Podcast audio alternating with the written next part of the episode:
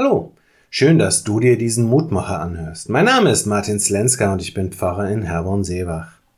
Eine meiner Lieblingsstellen in der Bibel ist ein Abschnitt, in dem Jesus dazu rät, sich die Vögel auf dem Feld anzusehen und wahrzunehmen, dass sie von Gott versorgt sind.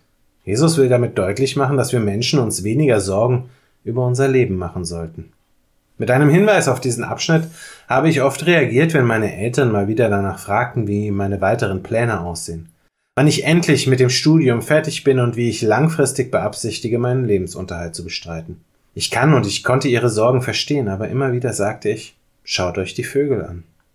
Meine Eltern hat das regelmäßig frustriert. Denn ihnen war das schwäbische Schaffe, Schaffe, Häusle baue irgendwie näher und die Worte Jesu verstanden sie ganz offenbar als Aufforderung zum Nichtstun. Dabei sind sie alles andere als das. Denn Gott möchte nicht, dass wir einfach unsere Hände in den Schoß legen und abwarten, was passiert.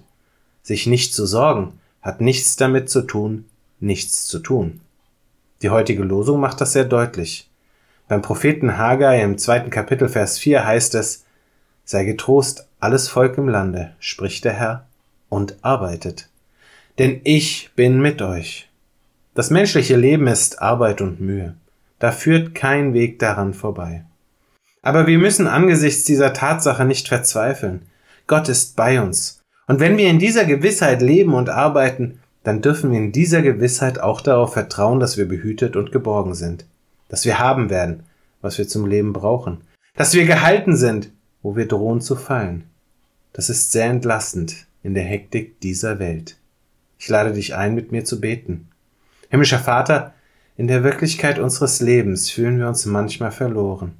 Wir nehmen wahr, was alles erledigt werden soll, was getan werden muss, was vor uns liegt, und wir verzweifeln.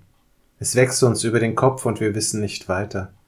Erinnere du uns daran, dass wir weder diese Welt noch uns selbst retten müssen, sondern dass du das schon längst erledigt hast. Und schenke uns die Zuversicht, dass wir einfach das tun können, was vor uns liegt, in der Gewissheit, dass du alles in deiner guten und segnenden Hand hältst.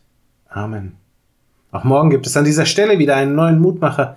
Für heute wünsche ich dir nun einen guten und gesegneten Tag. Bleib gesund, aber vor allem bleib behütet.